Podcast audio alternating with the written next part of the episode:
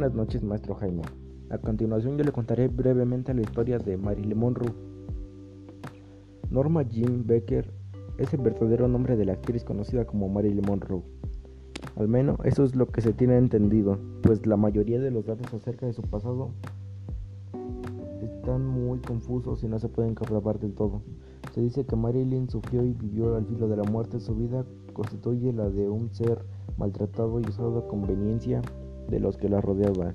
Su inocencia y generosidad siempre la llevó a ser una víctima de las manipulaciones de una industria que destruyó poco a poco su vida. Marilyn Monroe nació el 1 de junio de 1926 en la ciudad de Los Ángeles, bajo un nombre de Norma Jean. Su apellido original no está claro. Unos afirman que era Becker, supuesto, supuesto apellido de un antiguo amante de su madre Gladys. Otros dicen que era Mortensen, por su, pues se supone que su padre se llama Edward Mortensen, quien abandonó a madre e hija siendo esta muy pequeña. Su madre era una obrera de la industria del cine y una enfermera mental, ya que quiso abortarla y no pudo. Su abuela Bella Monroe, quien también sufrió de demencia, quiso ahogarla en la cuna. El azar del destino la llevó, le salvó la vida, hasta que pasó a compartir su infancia en orfelinatos y hogares adoptivos. A los nueve años fue violada por uno de sus padrastros y quedó traumada el día en que acribillaron a su perro Tippy.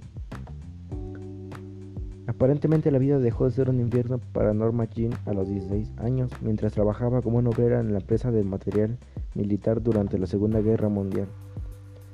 Un fotógrafo que realizaba un reportaje entre los almacenes sobre el trabajo de las mujeres en las fábricas advirtió su fulgurante belleza y la invitó a los estudios de Hollywood, en donde pasó su vida siendo comercializada con un objeto por su cuerpo.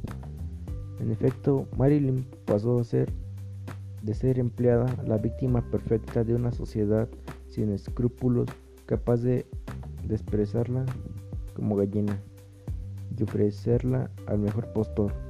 Los señores de Hollywood hicieron de ella, de su cara de niña y su cuerpo de mujer, un símbolo sexual embotellado por el consumo de masas, y así comercializaron Nunca se le reconoció como una actriz con talento, sino únicamente como una sensual y voluptuosa mujer que filmó muchas películas, varias cuales se consideran básicos del cine hoy en día.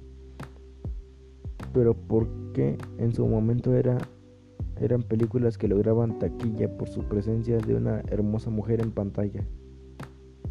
Norma Jean quiso realmente tener el cabello castaño, decidió aclarárselo al rubio plateado, cosa que catapultó su menguada carrera de modelo y comenzó a estudiar actuación.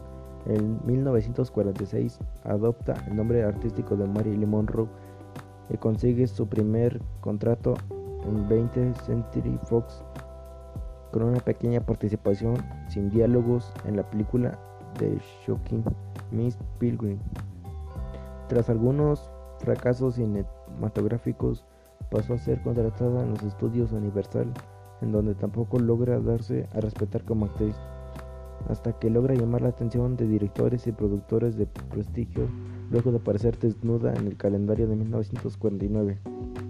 Es en 1950 cuando comienza a filmar cintas de mayor presupuesto, con papeles más importantes y con directores respetados y reputados como John Huston.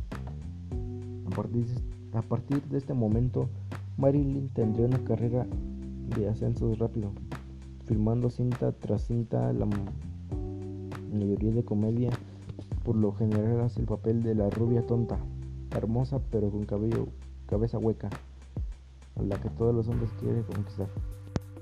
Y falleció el 5 de agosto de 1962 a los 36 años en Los Ángeles, Estados Unidos.